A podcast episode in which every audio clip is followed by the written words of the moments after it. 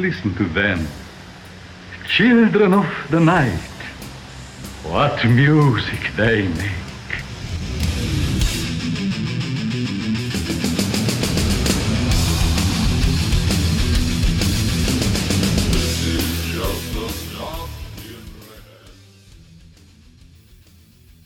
Yo soy Carlos Rodríguez, esto es Diablo sin Música y esta semana tenemos algo diferente.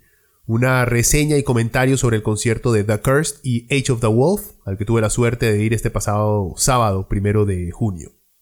Para esta reseña me traje un compa, a un músico nacional que ya tengo cerca de 5 o 6 años de conocer, Francisco Sánchez, el más bajista, y no le da vergüenza admitirlo. Pero bueno, Chisco toca en la banda nacional Ecus y también tiene un canal de YouTube donde habla de juegos de video de antaño, o sea, un canal de retro gaming. Muy bueno, por cierto, dense una vuelta por Retro House ahí en YouTube, les va a gustar. Pero bueno, en esta charla no vamos a hablar de por qué Ninja Gaiden es el mejor juego en Nintendo de todos los tiempos, sino sobre el chivo que vimos este sábado. Y de una vez nos ponemos a hablar un poquito sobre la escena nacional de rock y un poquito de metal, eh, de la cual yo he estado alejado por bastante tiempo ya. Bueno, antes de empezar, escuchemos un poco de The Horror Within de la banda nacional The Cursed, de su disco con el mismo nombre lanzado en el 2017.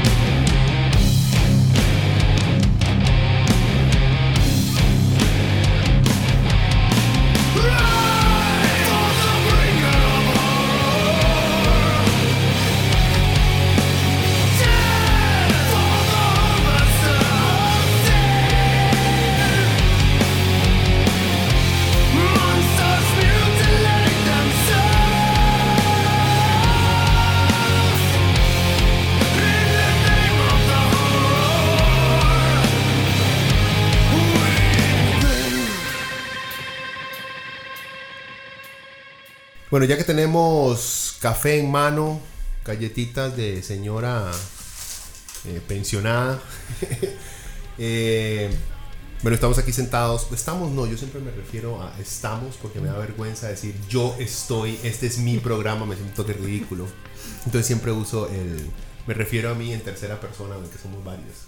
Lo cual es súper psicópata la vara, ¿verdad? Em, bueno, Francisco Sánchez, músico nacional, que sabe al guillo compus, el mae, así es como se gana la vida. Yo creo que como todo músico en este país, mae. Hay como cuatro músicos en este país que de verdad se dedican nada más a hacer música, mae. De hecho. Eh, bueno, decidimos sentarnos aquí porque ayer fuimos un chivo en el centro de Chepe. Es el centro de Chepe, ¿verdad? Sí, que sale casi, sí, sí. Como... Centro de Chepe. Para mí es el centro de Chepe, pero la parte bonita, digamos. Está la parte de la comandancia. en teoría deberíamos estar súper seguros ahí.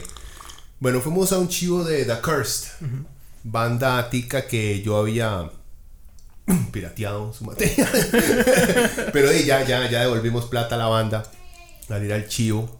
Y este. Y bueno, Chisco que compró el disco y toda la vara, así que. Perdón, señores. Ya, ya devolvimos la plata que le metimos a la piratería. Bueno, pero si no hubiera sido por la piratería, honestamente yo jamás los hubiera escuchado. Entonces, no nos vayamos por ese. Por ese agujero hablando de piratería. Ayer fuimos a ese chivo en el bar no sabemos cómo pronunciarlo. SC, SCCA. Cantina SCCA. Cantina S. Pero, pero, a mí me suena así, SCA. SCA, sí. digamos, hay que preguntarle al dueño cómo se dice. ¿Cuál era la idea de poner el nombre? Bueno, fuimos a este chivo. Yo tenía aproximadamente que unos 5, 6, 7 años, algo así, de no ir a un chivo metal nacional, si no es que más. Antes solía ir cada fin de semana a cualquier asqueroso chivo en cualquier asqueroso lugar donde hubiera una banda nacional me iba a meter. Lo había dejado. Gracias a Chisco. Porque escuchamos esta banda y nos gustó a los dos, entonces nos fuimos a dar una vuelta. Entonces, vamos a hablar un poquito del chivo. Vamos a hablar un poquito de la escena nacional, cómo la vemos nosotros. Eh, cómo la ve Chisco, que es un músico muchísimo más joven que yo. Les comparto algunas de mis historias de antaño. Y a ver si encuentran esto interesante. Porque bueno, lo bueno es que a mí lo que me gustaba era la escena tarro. Chisco era más la escena rock nacional. Entonces ahí podemos encontrarnos. Aunque que mae que le haya gustado el rock o el metal en este país no fue a un chivo de Gandhi o de lamentablemente evolución. Pero ahí estuvimos. Pero en fin, Chisco, este. ¿Qué le parece el chivo ayer, mae? Eh, mae, a mí me parece honestamente un triunfo, digamos, porque, sea, para mí, eh, eh, lo que me encanta a mí de ese chivo, mae, es, es que la, la seriedad con la que los maes se toman ahora, porque mm, al menos eh, yo, yo, bueno, pucha, compré las entradas, ¿verdad? Usted vio las entradas, tienen un arte muy tuanis, eh, el mae, el que, el vocalista, es diseñador, el mae se tomó sus, sus minuticos, hizo unas entradas bonitas, eh, o sea, se nota que los maes de verdad, se, se- o sea, que hay, una, hay un cambio muy grande en la escenática ahora.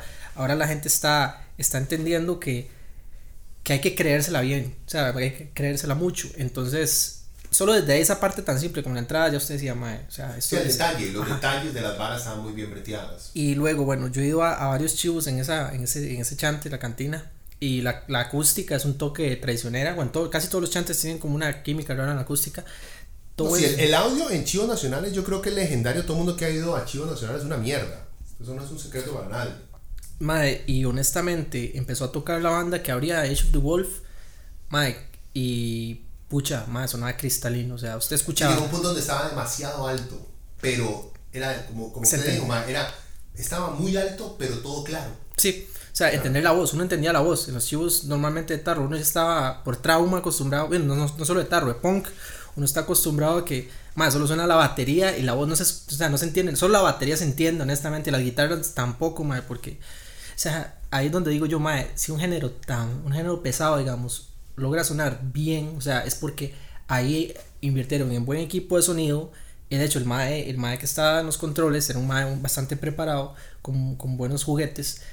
Mae, se notó, o sea, uno disfrutaba el chivo, uno no quería salir corriendo ahí como a veces pasa, uno a veces está en un chivo de una Si banda es que uno podía escuchar la música, y disfrutarla, o sea, sí, mae, y, digamos, sonaba como en el disco, o a veces podía sonar incluso mejor que en el disco, y, y mae, eso, eso es, o sea, eso es lo que digo yo, uno lo llena de, a uno, digamos, como espectador, siento que le da paz, usted dice, mae, bueno, no tengo que estar yendo al baño cada cinco minutos porque en realidad ya estoy con los oídos tostados, o no tengo que ir afuera a tomar No tengo que pacha. tomar más, tomar y tomar y tomar guaro para poder disimular.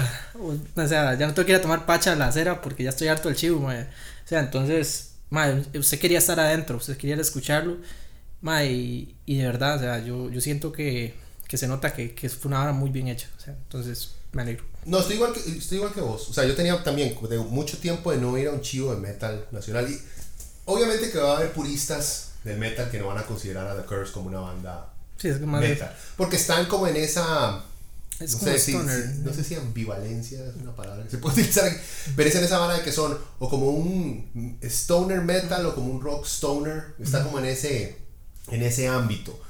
Eh, pero bueno, antes est- estoy completamente de acuerdo con vos con lo del sonido, ese era algo muy característico de la música nacional, que el sonido casi siempre, los únicos que tenían buen sonidista o buen sonido era Gandhi, porque ya lo había logrado, digamos, porque ya, ya tenían disquera, ya tenían plata detrás. Bueno, al principio de la carrera. Al principio. Exacto, exacto. Pero el resto sonaban siempre a caca, man. O sea, eso sí fue sorpresivo. Un chivo, digamos, era pequeño porque llegó poca gente, man. También el lugar es pequeño. No se presta para hacer algo masivo, man. Ese, ese chante eh, ha estado moviéndose hace dos años mucho con, eso, con música nacional y, han hecho muchos, hay bandas que van a hacer lanzamientos ahí. He llegado a ver ese lugar a reventar, o sea, eh, chivos en los que se ha ido la luz ahí, me, acuerdo. Oh Mike, un chivo se le fue, se le fue la luz y se le jodió el pedal y fue un pacho, creo que fue Ba- Bad Smoke and the Astral Haze, se llama la banda. Eh, madre, buena banda, la verdad. y- pero lo pacho es que los más tenían una intro toda dramática, madre, pero madre, preparadísima, ¿verdad? Los más, la intro era como que una hora, sonaba una hora de fondo y entraban los más todos misteriosos. Se sentaban a Tenían un show, tenían un show. Ajá, se sentaban como en círculo y agarran como una, una madre tan con un collar con una pócima y, y- y la servía y se, los tres se tomaban un trago y se mandaban a chivar, ¿verdad? Súper, súper escénico, ¿verdad? Madre, apenas los más, así, la guitarra. ¡Pum! Se fue la luz, madre. Y yo como, oh, madre, qué parecillos, ¿verdad? Hicieron y- la intro, pero no tocaron ni Ah, y recuerdo que, que madre, y se me fue la luz y volvió, ok, cool. Madre, pero cuando se fue la luz al mae se le quemó uno de los pedales principales. Sí, sí, mae. Y el, y el mae, digamos, cuando dijo, uy, mae, así como, como decir, qué picha, mae, se me jodió estar. Y el mae, y vio que el micrófono estaba prendido. Y mae, se me, se me despichó un pedal, mae. Una anécdota random, pero qué bueno, mae, qué bueno. No, sí, el, el sitio en sí, digamos, para empezar, por el, el lugar más bonito. O sea, es, tienes, digamos, tiene su parte, parece todo eh, comercial, pero tiene su parte donde uno se puede sentar a tomarse una birra tranquilamente, tiene su parte para el chivo. El- Su parte para el chivo yo creo que con mucha fuerza le metemos 50 personas. No, más, caen más. ¿Sí? Sí, caen más. Como unas, digamos que ahí podrían caber unas 100 personas. Yo sé que, Pero yo sé que sí. peligroso. Yo sé que sí 100 se caen. personas ahí, ma, está. Sí, en el concierto ese, ese Bad, Bad, Smoke, eh, que también fue que Kaiser, Kaiser Moon, una banda de, de Naranjo, estrenó, estrenó, estaba estrenando su álbum. Los maes, los maes, yo me acuerdo que esa hora estaba a reventar. O sea, ahí, ahí sí, sí, cabía muy poco Sí la se gente. sentía. Sí, y, pero la verdad que sí, no, no sé, el espacio es más amplio de lo que parece. O sea, Sí, o sea, yo lo, lo vi bastante, era como bast- bastante acogedor, por decirlo de alguna forma. Pero sí es muy bonito el sitio. Y las dos bandas, por ejemplo, Age of the Wolf, la primera, ¿verdad? Más buenos. Más O sea, me, me sorpre... e- En este estilo, en el- estos más sí eran más como Stoner Doom Metal ahí. Era- eran más pesados, un Sí. poco más lentos, más pesados, más... Más metal, digamos, muchísimo más metal. que Más puro. Y, man, muy buenos. O sea, no es mi estilo favorito. Digamos, las bandas en ese estilo yo sé muy poco. Hay bandas como High on Fire, que sí me cuadra dentro de eso, pero eso es como un stoner, souter, no sé qué mierda. Bueno, usted sabe, Mike, Sí, sí. qué estilos hay, los que usted se imagine, ¿verdad? Me gustó. Sí, cos- cuesta a veces como que agarrar la vara porque son, es música que se enfoca mucho en segmentos instrumentales muy largos. Y para uno que no es músico, por lo menos yo, por gusto, una semana, yo, yo ocupo algo de voz dentro de la vara, man. Ya, esa parte, pero eso es de estilo. La calidad musical de los maes era muy genial, buena. esos O sea, maes- era maes muy buenos. No Eh, escuché, no escuché una nota pifiada. sí, digamos, yo al menos Ajá. no me di cuenta que, de que el bajista o el baterista no se perdieron. Madre, no, era muy en serio. Eso es lo que digo yo que es muy tuanis. Se lo toma muy Se en lo, serio. madre, muy en serio. Esos madres se nota que ensayan no sé cuántas veces a la semana, pero fue un chivote. Y digamos, por ejemplo, la participatividad de la banda. Eso me gustó de esa banda que no sé si lo notó, pero digamos, una pieza cantaba el bajista, en otra el otro guitarro y la otra el otro Todos- mae. todos cantaban. Todos Todos participaban, mae, Esto es. Y, y todos los maes cantaban bien, o sea, el mae que hacía gutural lo hacía bien, o sea, digo, mae, pucha, eh. Sí sabía lo que estaba haciendo. Sí, sí, entonces digo yo, ma, es, es que es que yo tampoco los había visto nunca en vivo a ellos. Ma, y sí, de verdad que dicha, que dicha que, que me sorprendieron así. O sea, porque eh, eso es lo que uno, como no solo como, como músico, sino como, como oyente, lo llena de esperanza. Porque, ma, eh, o sea, ahorita la sociedad, bueno, somos, no, digamos, usted escuchaba a, su, a su tata decir, ma, es que solo hacía música buena en mis tiempos, ¿ah? Eso dice uno ahora. Y ahora dicen la gente, madre, yo es que ma, Costa Rica solo hacía buena música en los 90, madre. Un, un- ma, entonces ahí es donde, donde yo digo que, o sea, le digo yo a la gente, ma, pues usted se ha sentado a escuchar lo nuevo. Ah, ma, eso sí, ma, los, ma, esta banda, los ajenos y esta, ma, pero sí, sí, pero esta vez si no le cuadran los ajenos, pero ha profundizado, aunque un más, hay poquito, más, sí. ha profundizado, mae, y no, y digamos, Eso le pasa mucho a uno cuando uno, cuando uno se, se va, se va haciendo viejo y se va amargando también. Eh, Pero es que, es que, es que siento yo que ese argumento es, es un argumento muy feo. Es un porque- argumento tonto. Sí, cuando uno no tiene, no tiene argumento, no tiene cómo defender, cómo defender algo, ese argumento, de, porque yo soy más viejo, yo sé más, o, o mi, mi oído está más refinado que ustedes. O sea, ma, yo conozco, o sea, con, viejos rata, viejos rata, ma, o sea, que, que al chile, ma, o sea, no tienen ningún argumento a su favor a la hora de hablar de música. O sea, solo dicen, ma, lo último bueno que hubo fue Nirvana, ma, después la música se fue a la mierda. Y yo, ma, pero usted está hablando de, de rock, o sea, Sí, en el ámbito del rock supongo que también existen los elitistas que tenemos en el metal. ¿verdad? sí, Porque sí. nosotros tenemos el clásico de Metallica, pero solamente los primeros tres discos. Es que esa, esa es la vara, O digamos. sea, esos existen en el metal. La, la industria musical, eso es lo que la gente no, no parece comprender, digamos. La industria musical tiene, tiene siempre un género estrella al momento. En, en sus tiempos fue el jazz, en su otro tiempo fue el blues, luego el rock and roll, ma, ya el psicodelia y toda la mierda.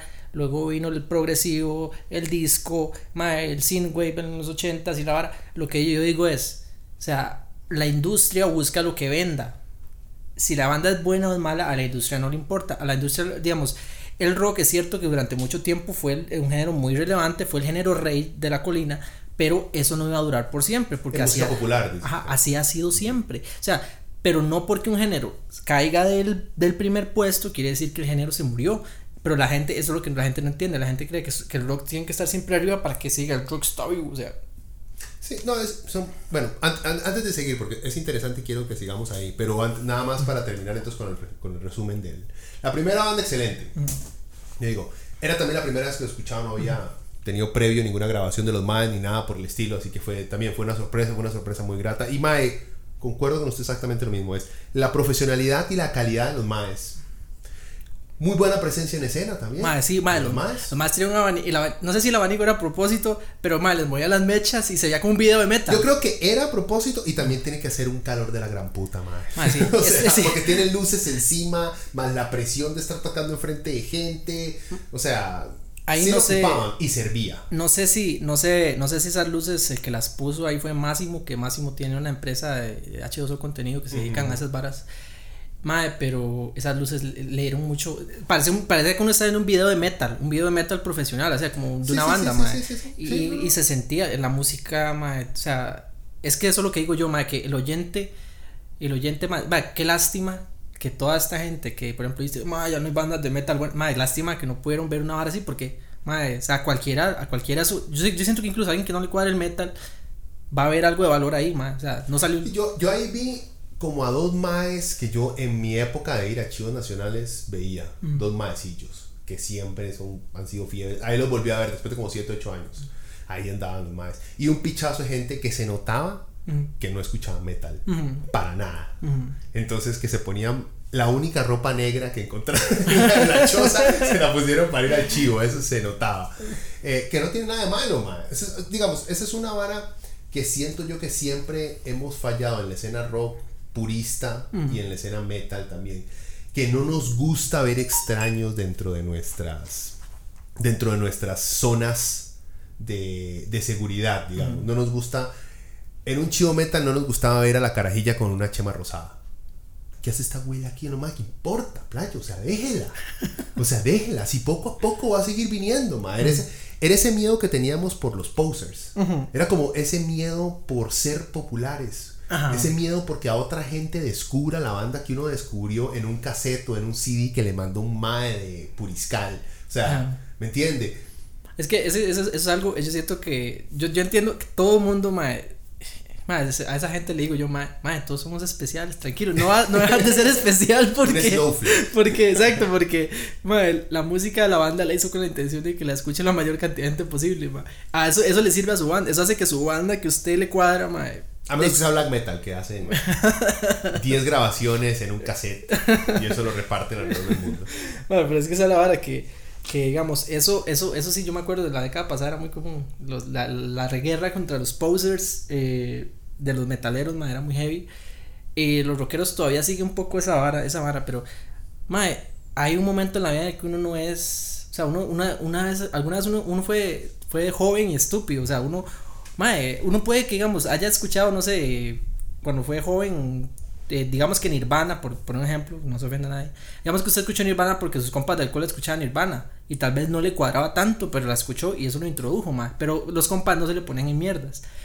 Ese es el problema, justamente, que, mae, eh, o sea, la gente al chile, o sea, espera que usted esté monolítico entre los estándares de ellos, mae. O sea, si usted quiere ganar adeptos para su vara, tiene que aprender a tolerar eso y además que también puede que haya si el mal le cuadra Maluma y si el mal le cuadra de Children Bottom y le cuadra Nirvana y le cuadra y Carlos Vives y Carlos Vives ¿Qué, ¿qué, va a hacer yo soy yo meto la cuchara solo para hacer la primera pausa y darles la oportunidad de escuchar un poco de lo que escuchamos este sábado. Esto que les estoy poniendo es Goddess of the Hunt de la banda tica Age of the Wolf. El disco se llama Ouroboros Trances y acaba de salir este, este pasado 10 de mayo. Así que escuchen un toque más para que vean por qué nos cuadró tanto esta gente.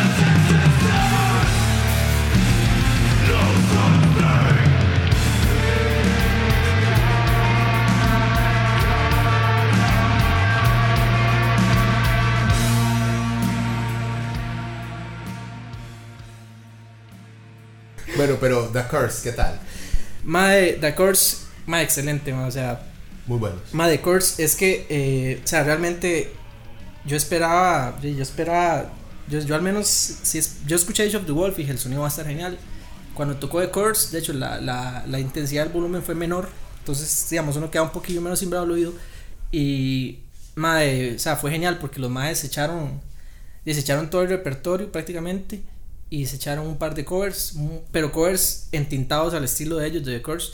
Y no los podemos culpar porque, mae, el disco de ellos ya tiene, ¿Y pucha, ¿Cuántas piezas son 10? mae, tiene, tiene ocho piezas. Pues poco.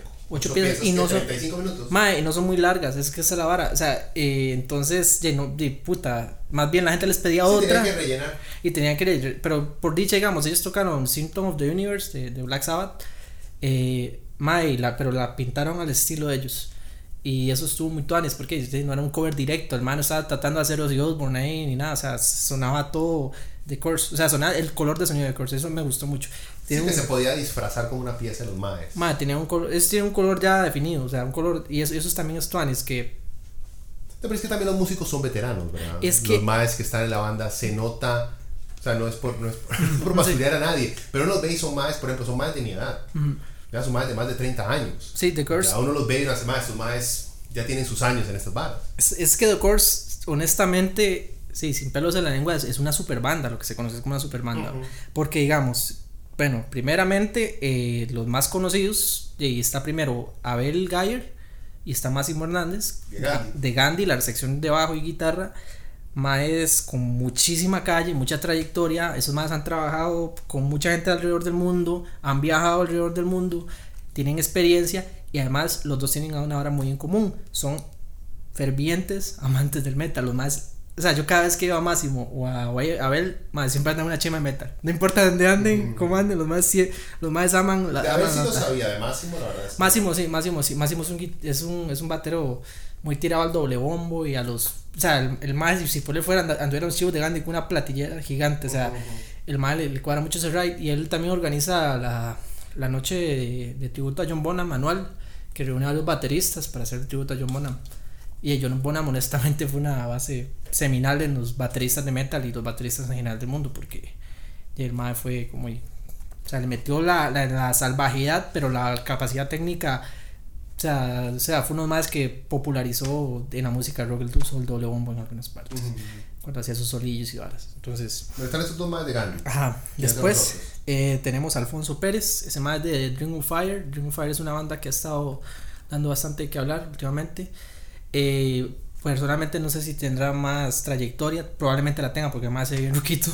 Eh, Ok. Y bueno, después está, bueno, sin, está este mae de Juan Pablo Calvo, que Sí, ese mae. mae, Juan Pablo Calvo es, es un padrino, padrino Él del es metal. productor ahora, no Es, más que todo. es que es de- ese mae es todólogo, pero digamos, yo pondría a Juan yo me Pablo. acuerdo del mae, yo me acuerdo del mae tocando teclado. No me Ajá. acuerdo para quién. Ajá, el más, el el teclado. más Times Forgotten es Ah, como lo exacto, más conocido el más. exacto. Ujú.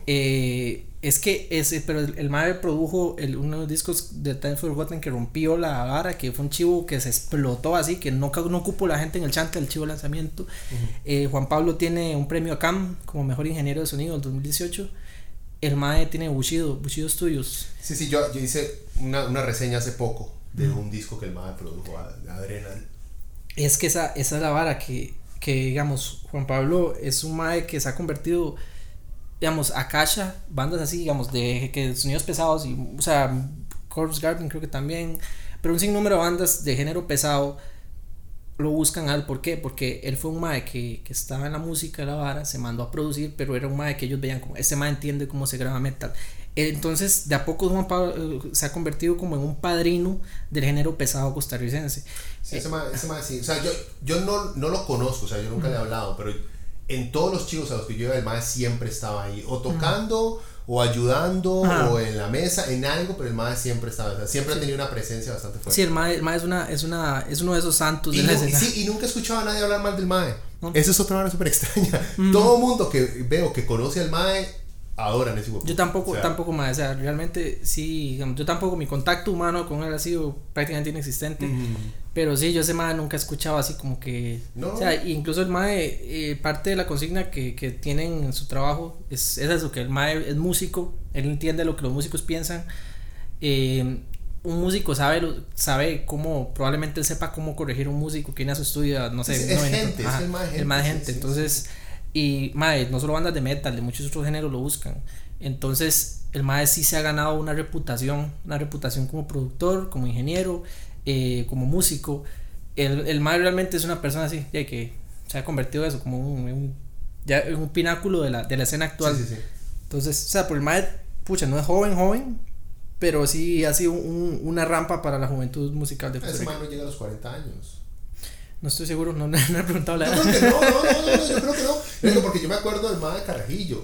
Y yo creo que el más está por ahí por mi edad, por eso está más de 35, pero no llega a los 40. Creo, creo. Estamos inventando ya Pero sí, Juanpa, es un personaje yo siento que ese mae eh, ya, ya dio mucho de qué hablar, pero siento que es un mae que todavía tiene mucho que decirle a la escena costarricense. yo lo, yo lo veo más por, por, lo que he oído del trabajo del mae como productor. Cada vez que voy viendo, digamos, las producciones en las cuales el mae ha trabajado, voy viendo el cómo va creciendo el mae y el sonido que va creando y cómo va puliendo las varas mae y lo va haciendo cada vez mejor. E-, ellos, Aeons of Silence también, ese disco fue de Juan Pablo. Ah, sí, sí, sí. sí. y, es un discazo, es un muy buen disco. Es que esa la vara. Eh, bueno, y el otro componente es David, David Cubero. Ese mae es, es, de, es para mí una de las mejores voces jóvenes de este país. David Cubero, eh, el mae, yo lo conocí tocando en su, en su primera banda que se llama Señor Tijeras Señor Tijeras era como un rock, rock, rock en español directo, así. Era muy directo, muy a la vara, o sea, cero complicaciones, bastante enérgico. Era una muy buena banda, más súper buena banda. Eh, se disolvió un poquito después de la publicación de The Curse, desgraciadamente, pero fue por eh, varas de ahí, como integras de la banda, ¿verdad? Eh, pero en fin, ese mae también participó en el proyecto de Juan Pablo Will of the Mountain, que es como un super ultra mega rejuntado de músicos que hacen música así super pichuda, digamos, mae. Pero ese mae, David, lo que me gusta de ese mae como vocal es que el mae primero es más, es más muy entregado en el escenario, siento yo, el mae, el mae sí ya tiene como un estilillo de, de, de, de, de puesta en escena el mae, eso sí, la potencia de la voz de ese mae es innegable. O sea, ese mae yo lo he escuchado cantar en varios géneros. Eh, de hecho, el mae le encanta Luis Miguel. es, de hecho, yo a veces lo vacilo con la hora, el mae. El mae es súper fan de Luis Miguel. Eh, ¿Y por la voz? El mae hace, hace, trabaja en varas, incluso ha estado trabajando cochinillas como de, como cochinilla, no, perdón, varas como tipo, digo, más electrónica, más ambiental, experimental, pero también o sea, el mae, el mae sí, sí, más que todo la vena de él es como tirar al rock, porque el mae es más potente, el mae pega gritos y los gritos son fuertes, son enérgicos. O sea, el mae no es un vocal ahí que lo pusieron porque sí. O sea, es una banda que está hecha con gente que ya vino a. La, la, sí, como los. Como el 18 básicamente. No, sí, todos ellos muy buenos. O sea, lo que vos decís, la presencia en escena de los maes, las piezas. Se llama la atención, son pegajosas, son memorables. Es. O sea, es un disco recomendable. Y el, el, tiempo, digamos, también yo siento que a gente que no está muy acostumbrada a... No es música muy pesada, o sea, no es, no es death metal ni nada por el estilo, pero es música pesada, ¿sí? Lo que se está acostumbrado es escuchar, no sé, el, un rock popero que escucha en, en las emisoras de radio. o sea, para que va a ser la hora más pesada del mundo. Pero el tiempo que tiene también el disco, que son nada más ocho piezas, también ayuda mucho para introducirlo usted en el sonido. Entonces, sí, es muy a mí, Algo que me gustó mucho, digamos, no sé si es una. Es, un factor muy importante, pero es el nivel que tenían, digamos, los instrumentos con la voz del maestro. sí, él era muy, su voz era muy potente, pero no reventaba por encima de las guitarras ni la batería. Cosa que en ciertos lugares, en ciertas bandas con ciertos sonidos, como que o la voz la revientan hasta arriba y es lo más duro que hay cuando el mae grita. O la entierran debajo de todas las bandas. Ese eh, tenía un. Estaba muy parejito. Hay mucho cuidado. De hecho, si, si usted puso atención, este mae David incluso tenía monitores monitores de oído de audífono. O sea, el mae se toma la hora muy en serio. Y sí, o sea, y, de verdad, de verdad que yo lo escuchaba al mae cantar piezas melosas, piezas pesadas, y, el mae sí se toma muy en serio sus varas. Y, y el mae es, es diseñador, ¿verdad? Es el diseño de la banda. Ha hecho diseño muchas bandas, eh, afiches. De hecho, una de las bandas más, más pegadas, son unas sorpresas musicales del año pasado, que fue 3D. Esos maes, este mae David le hizo una portada que, que fue tan simple, pero tan buena o sea, que era una foto del, del mal vocalista con una vara de mascarada, así, un diablito de mascarada, y nada más tiene el logo de la banda. Ma, pero el, el, o sea, el arte, todo estaba tan bien hecho, que es una de las mejores portadas que yo he visto en discos nacionales, y digamos, el mae, el mae realmente es un diseñador, el mae vende prints, eh, yo le he comprado un par de prints de hecho, hace prints de Star Wars, de Luis Miguel, de, de David Bowie, de lo que se le ocurra, pero no sé, es, es una persona como, como, es un personajillo, mae, el mae es, es vacilón porque me hace mucha gracia. A como él habla, él canta. O sea, yo cuando escucho al mae cantar, es, es, es muy vacilón. Hay doñas o maes que usted los escucha hablar y sí, sí. Y cuando lo escucha cantar, ese mae cantaba, wow, mae. O sea, y ese mae, ese mae, como habla, canta, es demasiado pacho. Pero sí, sí, todo, un- todo un personaje. Sí, no, muy bien. Bueno, usted compró, ustedes compró el disco. Sí. Los más, ¿en cuánto estaban? ¿En cuánto estaban? Mae, el disco, el disco estaba, estaba en, en, en cinco rojillos, pero bueno. No, barato. Mae, eh, hon- honestamente está súper bien el packaging. Lo único es que, pucha, ¿cómo puedes abrir la cajeta? Ay, pero es que también CDs. Sí, por eso, porque lo que compró, la gente que no puede ver, obviamente, que no está oyendo nada más, es. Dima, es un CD, ¿verdad? O sea, Es- cosa que. Trae un sleeve de, de cartón muy bonito en color negro. ma, eh, el CD, bueno, es la paleta de colores de The Cures es verde con, con púrpura saturado. Eh, va, trae un libre, el libretito, digamos. O sea, son fotos de buena calidad. Trae las. las o sea, los más sacó tiempo para poner las letras con un estilillo de fuente y todo. O sea, se nota que, que no. Hay brete, hay brete. Hay- ajá, la hay vara se- brete. Se, toman las cosas O sea, muy en no fue serio. como que le pusieron un papel impreso en hoja bond y fuímonos. O sea, el disco está impreso con buena calidad y la vara, ma, o sea, es un buen producto. O sea, yo sé que nadie compra CDs hoy en día, eh, que, que es un retroceso, pero, mae, No, de- no es, un retro- es para colección. Exacto, Y ahorita entramos en un brand de. Ah, sí, sí, o sea, sí, nadie puede negar que la calidad digital de un CD es, es superior a un fucking cassette, un LP, Ajá, perdón. Un. LP es muy chiva. Sí. Y para co- coleccionar la vara más pichuda que hay, porque, mae, el arte gráfico gigante, es gigante, súper pichudo, pero, mae, en audio, en Ajá. cómo suena, nada supera hoy en día un CD, es que, es que es el problema, sí, el- el- yo, yo lo comparo, digamos, con cualquier otro tipo de coleccionismo, por ejemplo, con, digamos que con videojuegos, por hacer la analogía. Usted- es cierto, muy bonito comprarse el Super Nintendo con el cassette, pero tal vez el cassette viene malo, o ya, lo, ya está tostado, o el Super Nintendo tiene un problemilla. Y bueno, ¿para qué mejor no lo emulo? O sea, yo, yo comparo por ahí anda el asunto, porque digamos, el CD es pureza, pureza musical sin mucha complicación. Si usted quiere que un vinilo suene genial, ocupa un equipo bueno, no ocupa una tornamesa esas de, de 80 rojos que encuentran en, Ajá, en- en- ajá, en Radio. Shack o en, porque, y también es otro problema, que hay las tornamesas nuevas que venden, que no tienen ajuste de peso para la aguja, lo que hacen es sacarle colochos a los discos y, y usted no se está dando cuenta. Sí, pero se Entonces, está desbaratando. Y también la calidad de la aguja, que es que esto y lo otro. Son muchos factores para que... Sí, bueno, ahorita, ahorita sí. seguimos con eso. Terminamos con la reseña de, del chivo. Bueno, yo compararía, digamos, eh, desde mi punto de vista de comparación para gente que tal vez no ha escuchado The Curse, que, escu- que escucha algo de metal, a mí me sonó, es una mezcla entre. Voy a usar el mismo nombre de la banda porque sé muy poco de, de Stoner y de Stoner Metal. Eh, High on Fire, pero con alguito más nuevo como no sé la gente que ha escuchado Woven War que es algo que es como un metalcore moderno alternativo. Es como la mezcla de esas dos de esas dos bandas. O sea tiene sus segmentos lentos pesados como caminando bajo el barro digamos que le cuesta uno levantar un toquecito el pie que la banda anterior sí era de esas. Que es la banda anterior es tenía una pesadez que no una pesadez que no depende de la velocidad para nada es correcto. simplemente ma, es un es un bloque de acero golpeando lentamente el piso y haciendo un hueco ma, que nada lo detiene Sí, era contundente. exacto contundente. ese era ese sonido era súper pesado ma. entonces eh, The- si usted escucha después de esa otra banda The Curse le va a sonar sumamente rápido pero escuchando a estos maes aparte The Curse, escuchándolos ya aparte, tienen una, no lentitud, tienen un tiempo, se toman su tiempo en las piezas, es un toque, como les digo, cuesta un toque levantar un pie para entrar en el otro, pero tiene sus segmentos rápidos también. Entonces, por eso yo mezclaría, mezclaría metal alternativo moderno con alguito de, de, de ese stoner gringo, eh, por ahí metido con un stoner rock, que es muy, digamos, es una, una línea muy, muy blurry, pero muy agradable. O sea, lo, lo accesible de The Curse es no solamente la calidad musical de los maes,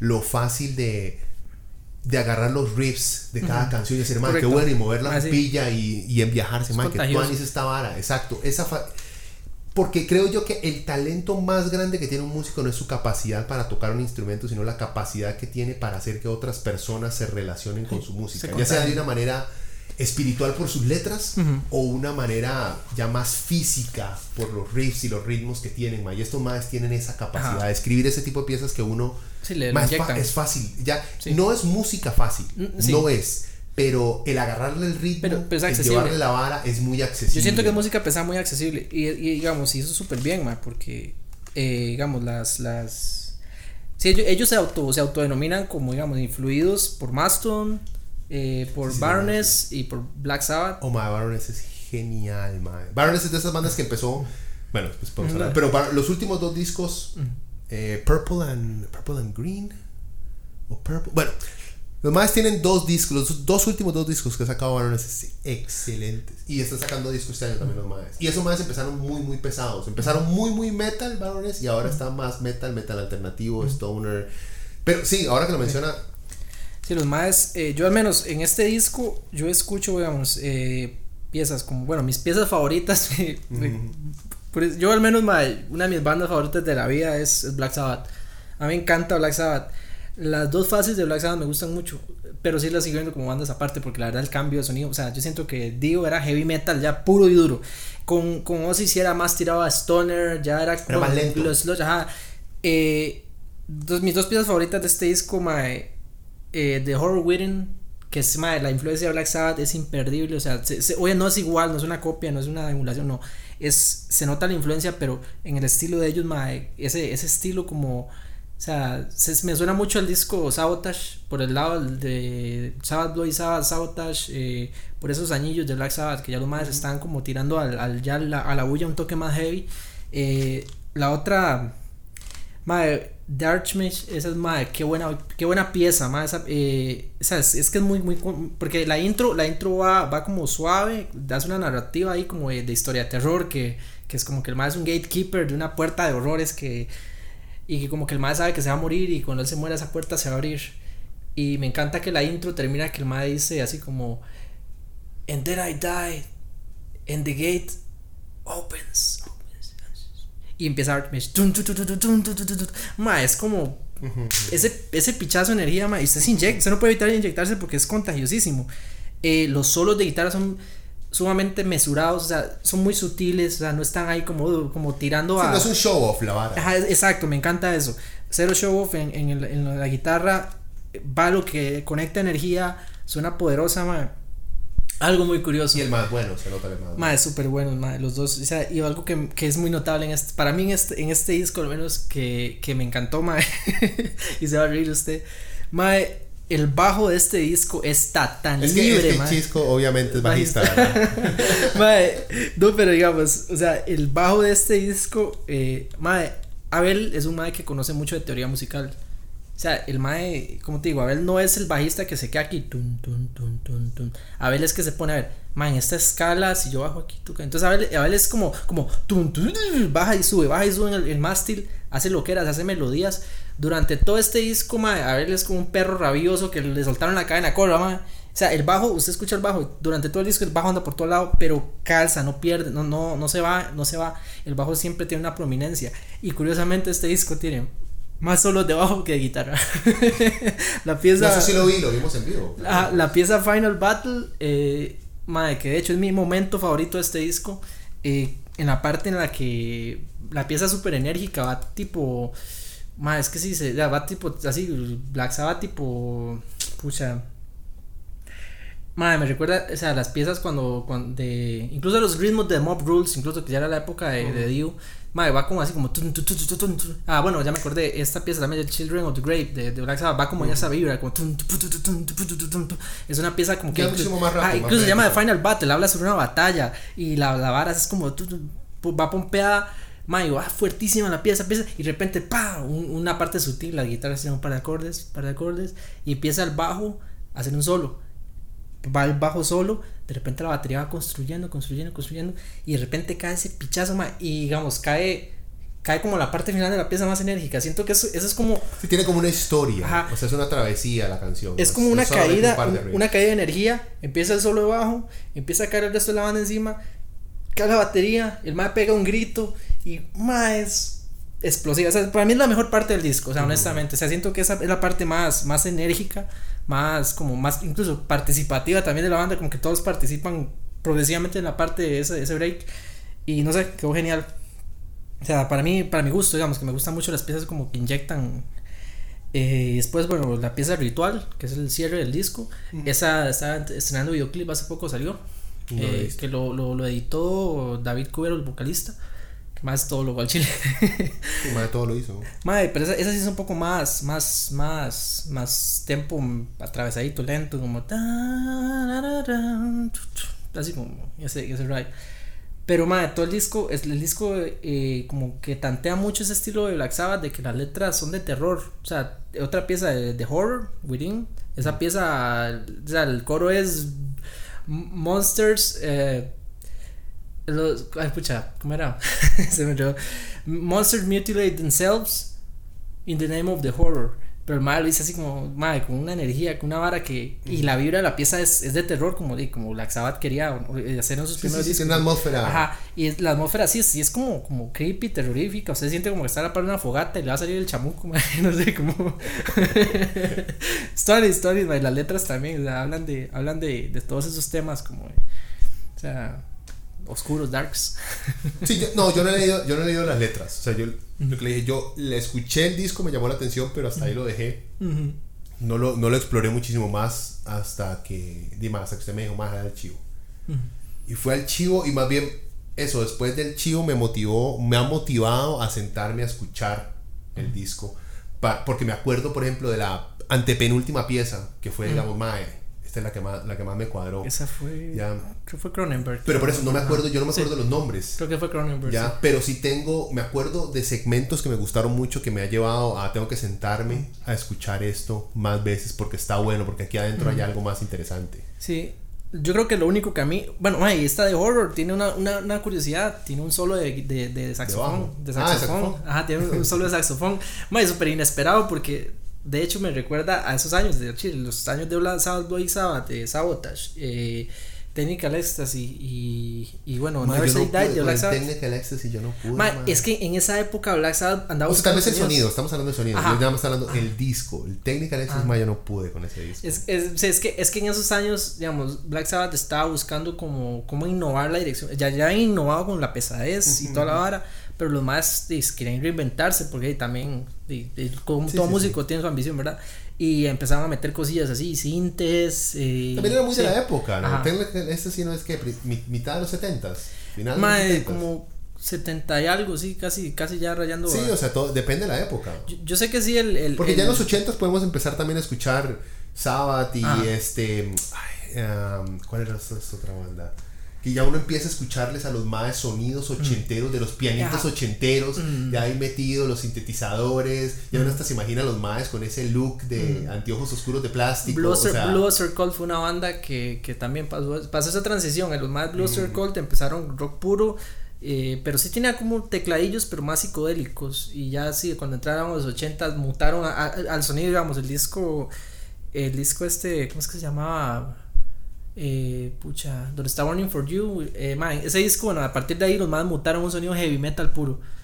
Entonces, sí se nota ya que, que entró al heavy metal, el vacilón hace heavy metal que uno ya conoce, o sea, se dice, es heavy metal.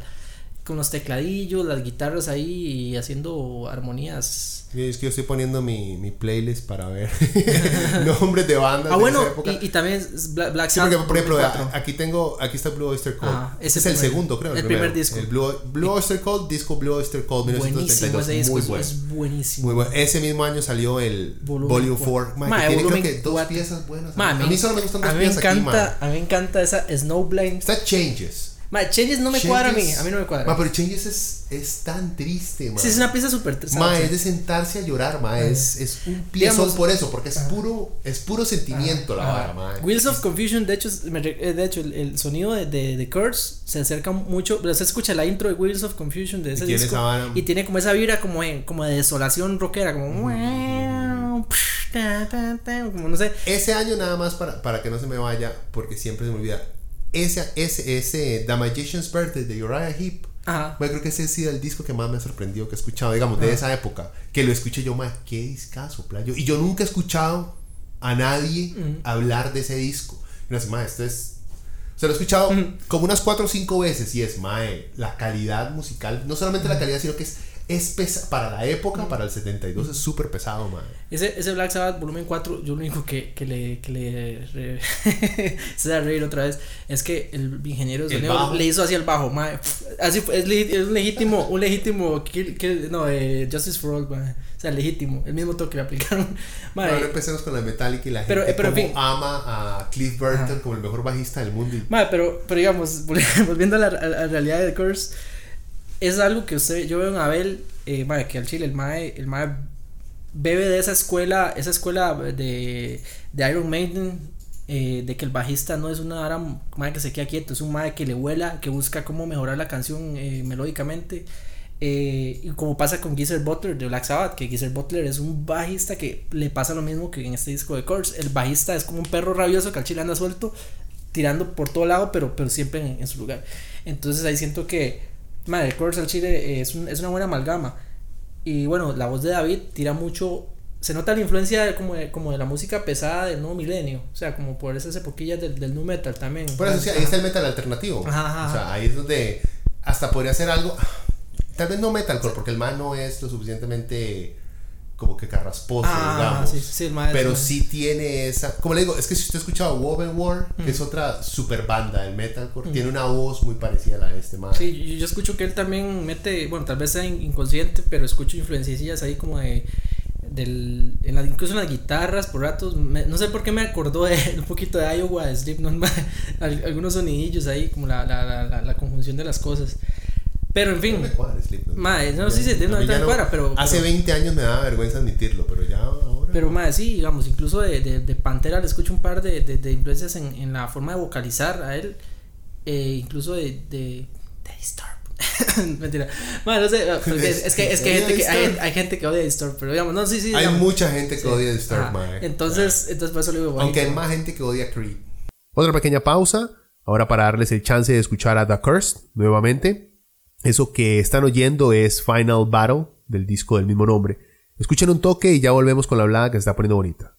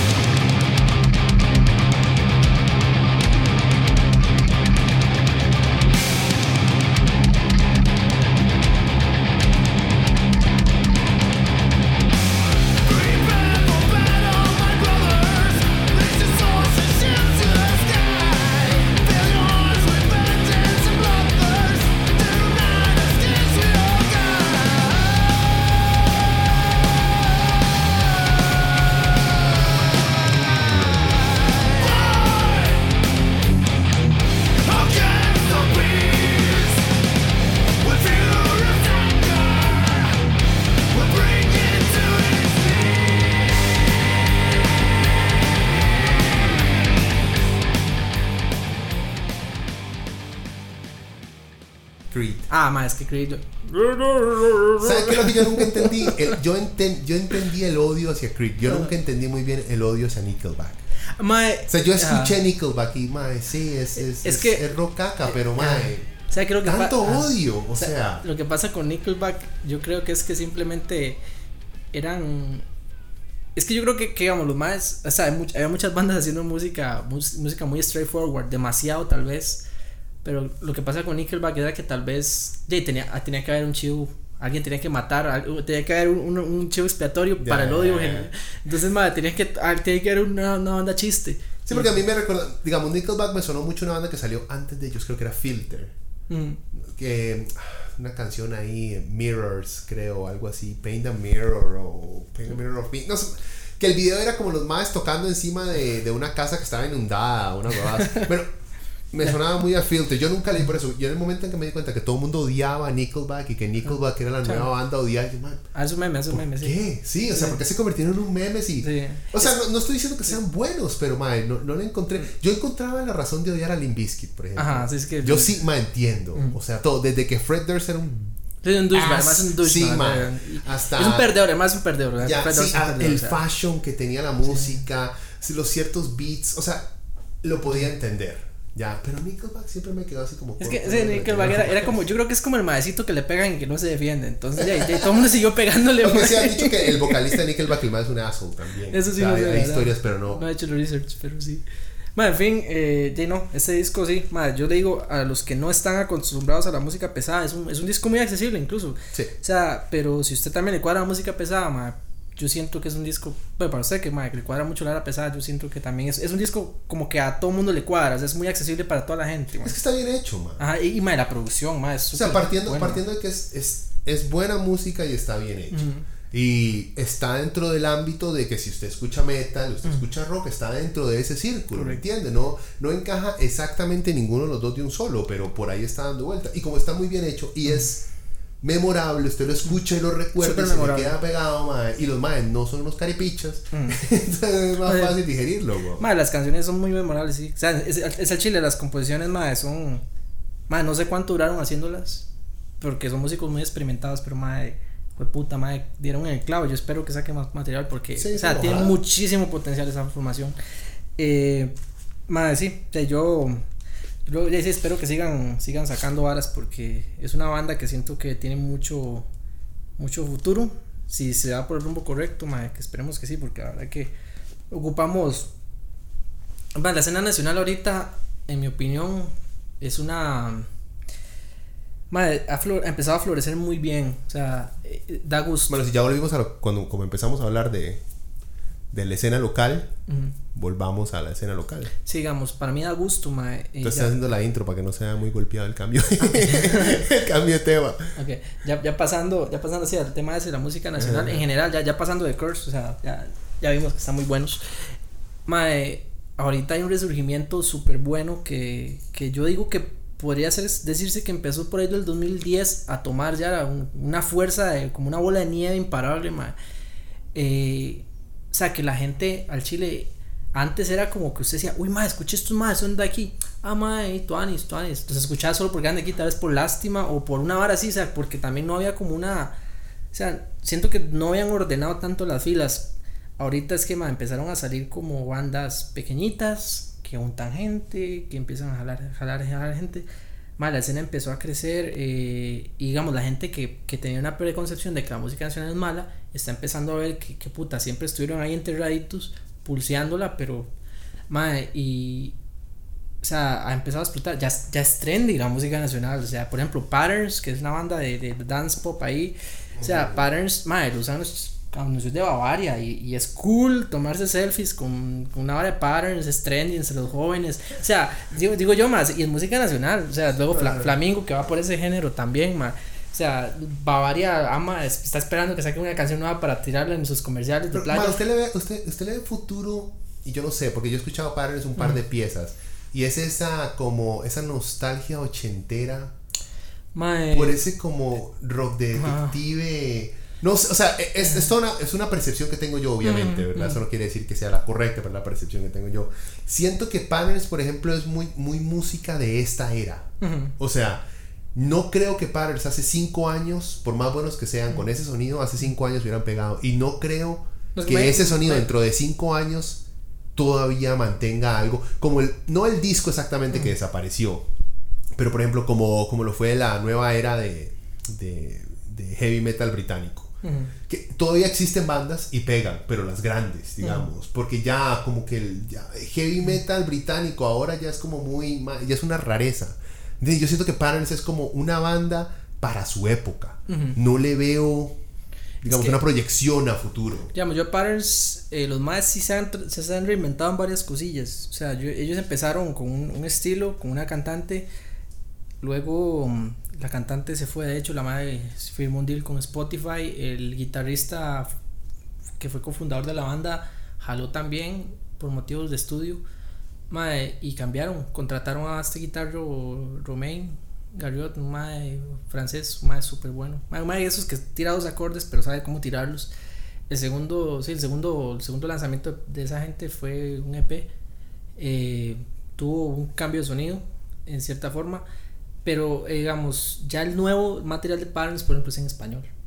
Ahora los más, antes los más, no sé si, no sé si fue un cambio, cambio de, de, de apuntar. Sí, lo nuevo. Ah, de apuntaban, apuntaban, tal vez, no sé a qué mercado apuntaban, si fue un cambio de eso, o simplemente que fue que, más hagamos en español por ahora, y, y digamos, sacaron una pieza en español ahorita, y, y creo que está, van sacaron o van a sacar más material en español, como que ahora están interesados en tirarle a eso. Entonces, sí se están como reinventando ahí, ah, sí, sí, pero... Bueno, está Partners, pero digamos, otra bandota que pegó la reventó fue Florian Droids, que era como oye, un rock psicotrópico, psicodélico, perdón, psicotrópico, psicodélico ahí, más eh, que no sé, o sea, abogaba como a muchas letras, las letras eh, mucho a la psicodelia, a la locura, eh, al caos, pero también al amor y varias así como, como era una banda que integraba elementos electrónicos, eh, pero también de guitarra y bajo tradicionales del rock. Mae, Florian Droids la reventó, o sea, los maes son de Cartago esos madres la reventaron bien, eh, se separaron, pero digamos, la gente que se separó de Florian formó otras bandas. Eh, una de esas es Hijos. Hijos es una banda ya como más electropop, más muy buena calidad de banda. O sea, eh, es una banda muy saludable. O sea, eso es lo que eso lo que, es como, que es como una quimera. O sea, le corta una jupa y nacen tres. Sí porque, sí, porque la banda está conformada por gente con mucha calidad. y esa es la verdad que ahora hay gente que, digamos, tal vez usted es músico y está todo acomplejado pero usted ve que puta, ah, hay una escena, hay gente que, que, la está pegando, ¿será que yo puedo también? Y, digamos, tal vez la gente pierde el miedo, porque antes estaba ese complejo, ma, de que, de que como el nacional no es tan bueno. O que usted le pone una pieza, digamos, yo estoy seguro, ma, que va a haber más de un compa que yo le ponga una pieza como de The Course, por ejemplo, y va a decir, ah, ma, esos más son de aquí, ma, qué jeta, ma. O sea, eso es súper. Eso, eso, es súper irónico, vea, hace. Es muy común y es muy ratada, pero eh. O sea, así, así, así acomplejado. No, sí, es que es, es, todo un escucharlo a usted decir esas varas es un flashback. Yo en el 2000, en el 2005, 2006, estamos hablando de hace 14 años, algo así. Yo puse una revista en línea, que era leviatanmagazine.com, que era nada más una revista de metal nacional. Y mae, en esa época entonces yo tenía que ir a muchos chivos, a hablar con muchos músicos de tarro nacional. Mae, y una de las varas, digamos, que más repetían esos maes era, por ejemplo, cuando Alastor Hmm. Sanguinario y embrio. Hay una historia porque tienen que ser sanguinario y embrio, porque hay otra lastra y como que una demanda por ahí. bueno, esos maes, que es una de las bandas más cholas que hay en este país. Mis respetos a esos maes son, o sea, el brete que han metido durante años, porque a Astor ahí siguen, siguen chiviando y siguen moviéndose. Los maes son black metal sinfónico. Bueno, la verdad es que escuchando ustedes decir eso, lo que la mayoría, cuando los maes sacaron uno, Demon se llamaba el disco, no sé, creo que fue el 2000, no me acuerdo del año, 2007, 2008, algo así sacaron su disco, este Demon, y le habían puesto arte gráfica. O sea, se habían tomado el tiempo de buscar un artista gráfico, hacer una buena impresión, hacer una buena producción del disco. Mae, y decían, lo que usted está diciendo ahora en el 2019, mae, era algo que decían hace 15 años, mae. Que la gente decía, esto es nacional. O sea, en parte hemos avanzado mucho en sonido, en lugares, en accesibilidad de la música, pero la mentalidad del tico todavía se mantiene en que aquí cuesta mucho hacer varas bien, más. O sea, al tico le cuesta creer que hay gente talentosa en su propio país. Eso no ha cambiado, maes. Mm. y ¿sabes lo triste, digamos? Que Costa Rica es un país muy pequeño. O sea, y la cantidad de bandas activas y... O sea, quitemos las bandas montoneras, digamos. yo, le, yo le juro que en este país, así, solo en Chepe, yo le juraría que hay más de 100 bandas que no son del montón. Y estoy bateando, ¿verdad? Así, de la manera. Pero más estoy seguro, más porque más usted va, usted va chivos, usted dice, más chivo con esta gente, eh, no sé. Bueno, eso es que Bad, Smoke and Just Haze, ma, buena banda, nunca lo he escuchado, lo escuché y dije, ma, suena muy bien, ma, me encantó el, me encantó el, el, approach de ellos, ma, eh, escuchar, bueno, salió, han salido bandas también, no tan comerciales, otras más comerciales, pero Ma, bueno, Señor Tijeras, donde está David Cubero, ma, es una super banda. Es, era, ma, me encantaba esa banda, se separó, lástima que se separaron después de sacar su primer disco, que también muy bueno. Eh, ma, eh, en el ámbito popular, digamos, bandas como Polar, Polar que era una buena banda. Eh, Polar se, luego se cambió a Alphabetics, que era como un hijo nacido después de la, de, la hora Polar. Bueno, fue una hora rara ahí.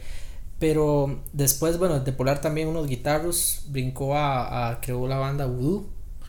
¿No se ha escuchado hablar de Voodoo? No, Voodoo es una banda como rock eh, tipo muy influida por el estilo Hendrix, digamos, el sonido muy Hendrixoso, muy así, acid rock. Eh, han ido mutando como a rock latino y ahora es así, como han ido cambiando, pero los más voodoo eh, ahorita es una de las bandas más pegadas de este país, o sea, es una, así como que un festival allá, Headliner Voodoo, eh, el transitarte va a voodoo y la revientan, o sea, Cocofunca la, la década pasada, al final de la década pasada, Cocofunca empezó a, a rodar y rodar y rodar y, explotaron, más. Eh, ¿Qué fue la primera? Ah, para interrumpir una más rápido, para hacer una comparación. Para mí, lo que yo me acuerdo, y es, yo, por ejemplo, yo no alcancé a agarrar aquí a Café con Leche, que creo que fue la primera banda de rock nacional. No, hubo más, desde los 60. Sí, sí que por ejemplo, yo estoy hablando de mi generación, en mi generación la banda más alta, la más popular, la más era Gandhi. Esa fue la que yo vi llegar, digamos, al estrellato nacional, fue Gandhi. Escuché con, de, Café con Leche, cuando Calmani estaba con ellos. Correcto. ¿Ya? Y Calmani ya en la época de Gandhi, ya Calmani era toda una leyenda, era una institución de la música nacional. ¿ya? Ajá, Calmani fue uno de los primeros que, digamos, que es que ya había habido, desde los 60 para acá habían habido bandas y, y quizá tuvieron su popularidad, su vara. Yo creo que lo que pasó con Calmani fue que Calmani como persona era, era, era un personaje, era todo, todo, un personaje, digamos, el, el mae que lo acompañaba, Enrique Ramírez, también, la verdad, era el mae, después de ser músico, que de hecho el primer disco Café con Leche salió y los más se separaron por diferencias personales, era porque este mae Enrique Ramírez pasó a ser eh, mae publicitario, o sea, mae creativo publicitario y hizo muchas campañas realmente exitosas de comerciales. Esa era la verdad que Enrique Ramírez fue el que inventó, por ejemplo, esta conjunto con Capmani, la de los pollitos, que se, la de mamá y papá, eh, la, de modelo. Eh, es que esas piezas tienen como una, una charralada tica, así como, como que ese, como ese, uy, madre, que tuanis. Como son muy autóctonas. era, un, era, un, cague de risa estar en un chivo de Capmani y escucharlo contar, la, cantar y contar la modelo. Ah, y la cambiaba, a veces la cambiaba. Exacto, él cambiaba, la gente se emocionaba cuando el mae le cambiaba. Entonces era eso, que el mae, el mae tenía, digamos, esa música que conectó con la gente así a ese nivel porque era, era muy, como muy, muy humana, muy para el pueblo, digamos. Entonces toda la gente como que conectó emocionalmente con ella. Y tal vez por eso mucha gente le atribuye a... Era muy el guato, pero con mejor calidad musical. digamos, ahí, ahí sí, ahí, reventó, ahí reventó buenísimo, mae. El, el, o sea, Camani la hizo toda y sacó varios discos, mae, muy buenas producciones musicales Lástima que hoy en día cuesta un toque encontrarlas. O sea, en Spotify no está todo el café con leche. Y, y, digamos, pero hay bandas de los 90, madre, que la pegaron bien. Hay una hora que yo no sé, yo no sé cómo. Porter, madre. Sí, yo. Ah, Bruno Porter también. O sea, ah. lo que yo digo es que, por ejemplo, yo tengo el. Ay, yo pirateo mucha música. Yo básicamente lo que hago para conocer, yo no escucho, yo odio Spotify, odio usar las varas en YouTube. Es my blogs y varas piratas. Y si me cuadran, y tengo plata y compro el disco o compro una chema. Que ya últimamente prefiero más mercancía que, que, discos. Pero igual, la, idea es retribuirle al artista con algo más. Pero lo que estaba diciendo es, siento mucho, por ejemplo, hay mucha piratería, al menos en el mundo metal, mucha piratería de países como Estados Unidos y todo lo que es Europa. Pero piratería de tarro tico es muy, muy poco también. Entonces cuesta mucho darlos a conocer. si no hay, por ejemplo, en ninguna emisora de radio ponen las bandas ticas. Ya por ahí no los puedo ir. Spotify cuesta también encontrarlas, entonces ya por ahí también. Se hacen muy pocos videos, entonces cuesta. Como que la única forma, antes había, existía el intercambio de discos y de tapes, man, que uno, que yo alcancé a hacer intercambio de CDs. Hoy en día ya no hay nada de eso. Lo único, como que lo único que nos queda para, para, para descubrir música nueva que no esté en Spotify es la piratería. O sea... Sí, yo, yo siento yo por piratería he llegado a conocer muchas cosas que acabo comprando también digamos, la piratería de la verdad fue vital para mucha gente, más porque, ya, para bien o para mal, pero digamos, yo veo, ahorita, ahorita en, digamos, estábamos hablando, digamos, de Café con Leche, ¿verdad? Los noventas empezaron también, o sea, hay mucha, hay mucha escena saludable musical, o sea, Bruno Porter, que es que soy doble, Hormigas en la pared, Gandhi, que Gandhi sí fue, más tocó el techo, eh, una vara, madre, por ejemplo, que yo creo que esa gente... El parque. el parque, madre, lo que esa gente vio venir o sea, Juan Escobar yo creo que es una de las mejores canciones que se ha escrito en este es, cortísima. Y dura como un minuto y medio, ¿sí? Sí, digamos, lo que yo creo que esas bandas, lo que pasó ahí, y muchas veces esas bandas, esa gente, es músico lo ha tratado, digamos, los más tenían una disquera, firmaron con un sello, Ma, pero las disqueras se cayeron al principio del 2000.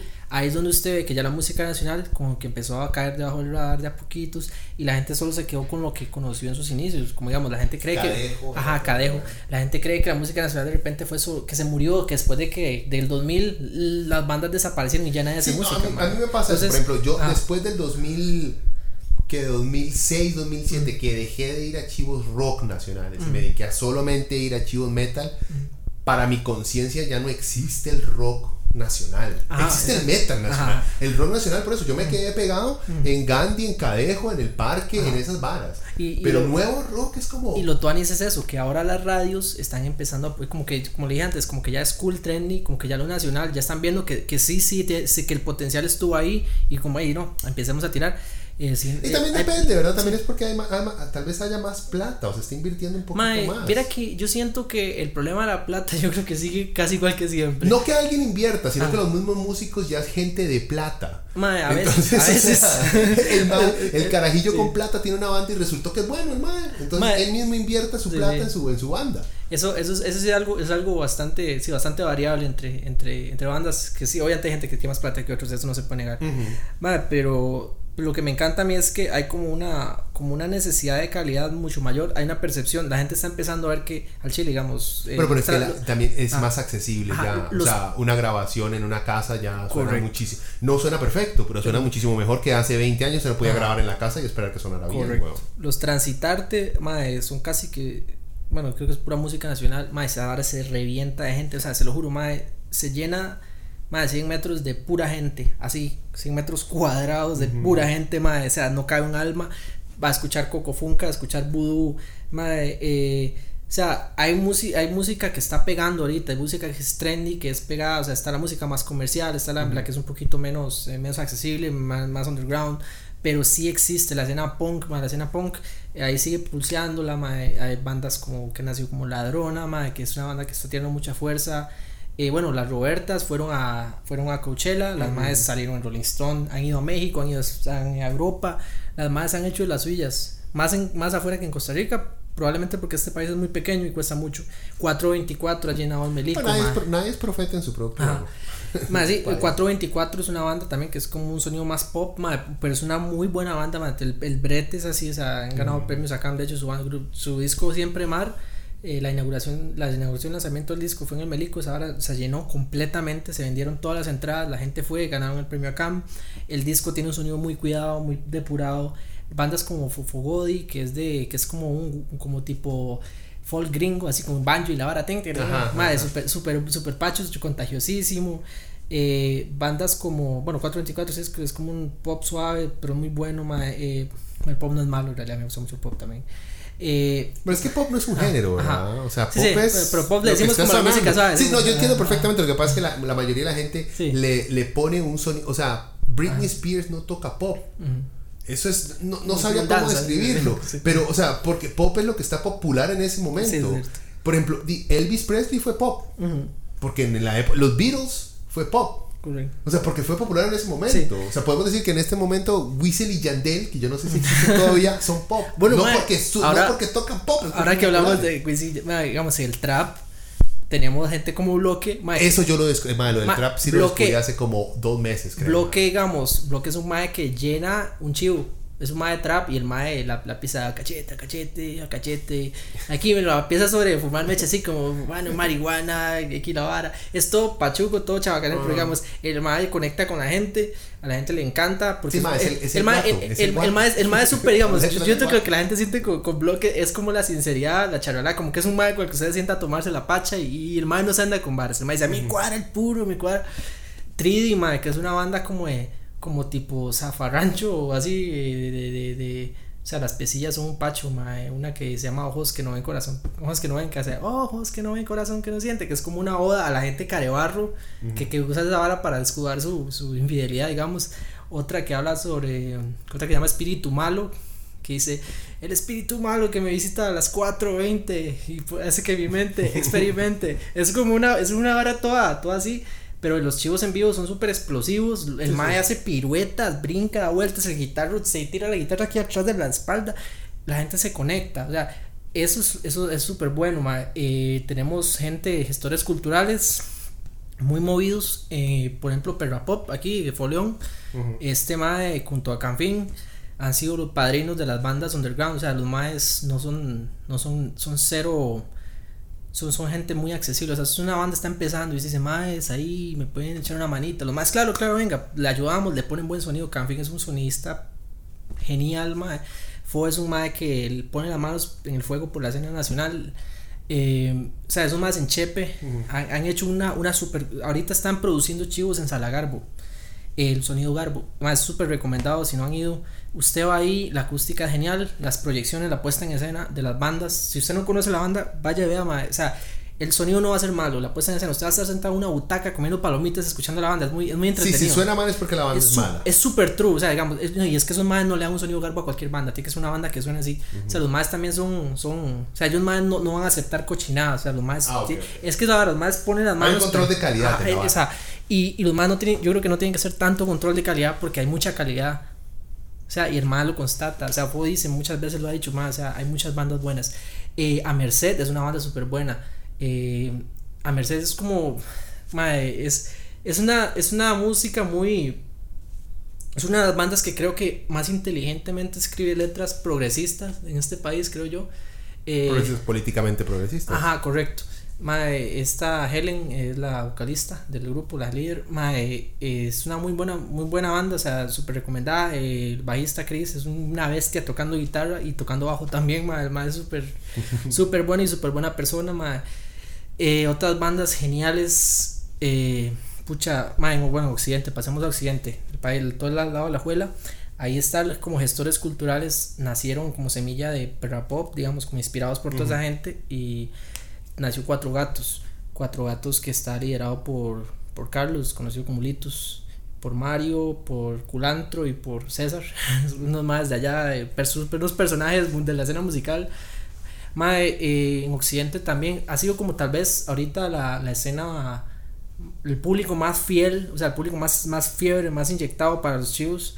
Han salido bandas jóvenes de calidad excepcional. estamos hablando, la, las audiencias que están teniendo, ¿es una mezcla entre viejos y jóvenes o es una... Entre viejos y jóvenes. ¿Sí? Viejos y jóvenes. O sea, digamos, Kaiser Moon, por ejemplo, es una banda que que yo los yo vi como bueno no vi los inicios no puedo mentir no vi iniciando pero yo les hice sonido un par de chivos cuando estaban tal vez sí ya dando sus primeras patadas esos más ahorita vienen a Chepe la revientan al transitarte súper bueno más los más tienen una, unas usan una, unas togas negras con unas máscaras súper pichudas más así como craft bien crafted. O sea los más se cuidan mucho la puesta en escena el sonido ellos. Es como es de música instrumental pero es muy es una hora ambiental súper cuidada más eh, Funk Norris, una banda de funk con influencias chilipeperescas, digamos, por, alimentar una palabra.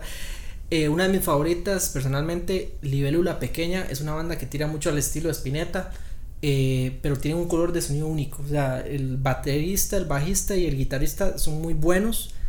Los más tienen un sonido súper, súper o sea, siento que, que, no, no es. Usted escucha Libélula Pequeña y es una banda con un sonido muy particular la técnica, los más es súper buena. Los más tocan con casi nada de pedales ni esas varas. Los más es instrumento directo y cero bullshit. O sea, y las letras son súper buenas. Eh, Simón dice es una banda de hard rock, digamos que por la vena de tipo ACDC, por esos lados. Más es una banda que donde tocan la gente se inyecta, o sea, la gente se vuelve loca. Simón dice es una banda con muchísimo potencial. Otra de mis favoritas, la banda del carro rojo, que, que ellos se, se definen como zafarrancho rock. Eh, el, el, es como, yo le diría que es como agarrar a los, ma, los, no sé, es, es como un poco de malamanzados, el vocalista es como un hip hop, un crack, ma.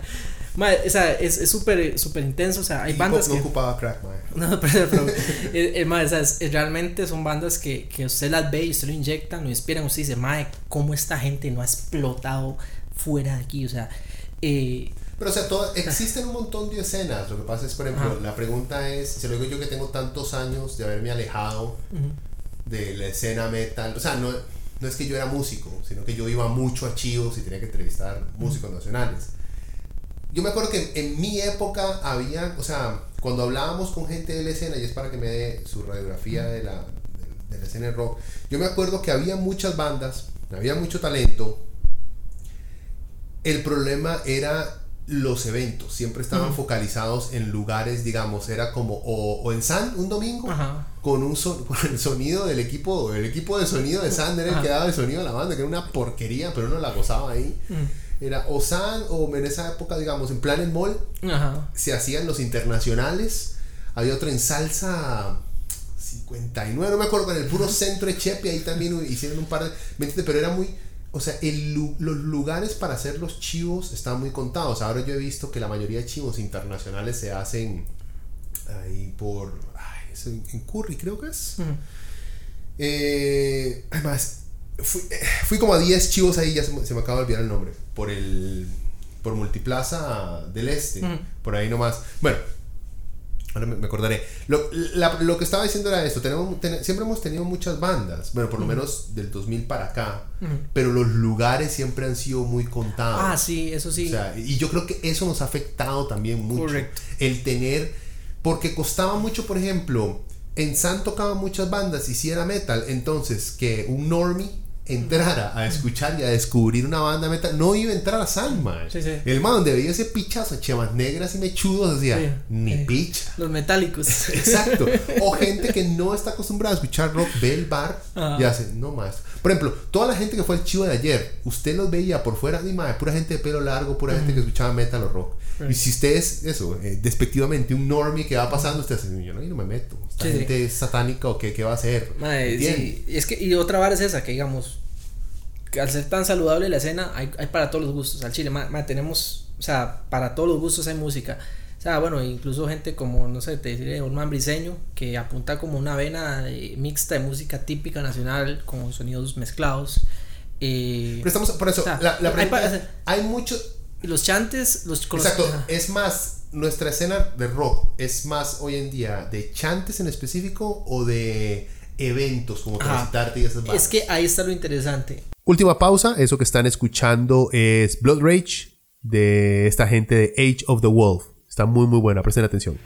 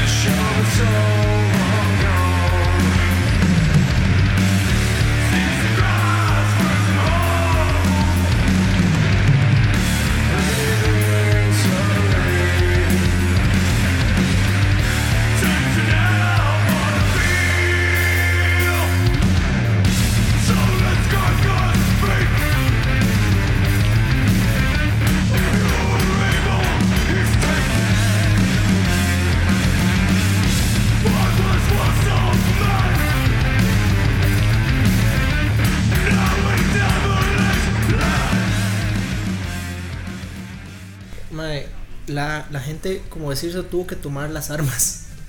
O sea, como le digo, la gente fiebre tuvo que decir, mae, me cago en la puta. A veces hacen house parties, mae. Nomás van a una chante ahí X y inventan, no sé, se traen cinco bandas de punk y la revientan, se llena de gente la choza.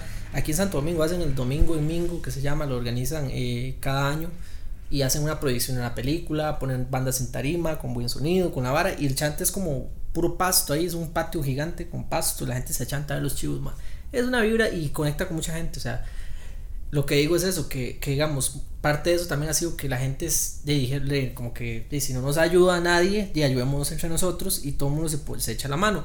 Los, con los bares es un tema, es un tema un poco espinoso porque Madre, si usted tiene un bar, se ocupa que ese bar esté lleno para que sea rentable. Que consuman. Ajá, correcto. Entonces, digamos, por ejemplo, si, si yo como dueño de bar si para salir de mes necesito que los viernes en la noche venga un ma a tocar un especial de Arjona, y pues. Sí, sí, no toca. No, puedo. Es negocio, sí, eso, es, negocio. No puedo darle el, especial, el, día del especial de Arjona que me trae un pichazo de plata a una banda con la que me la estoy jugando.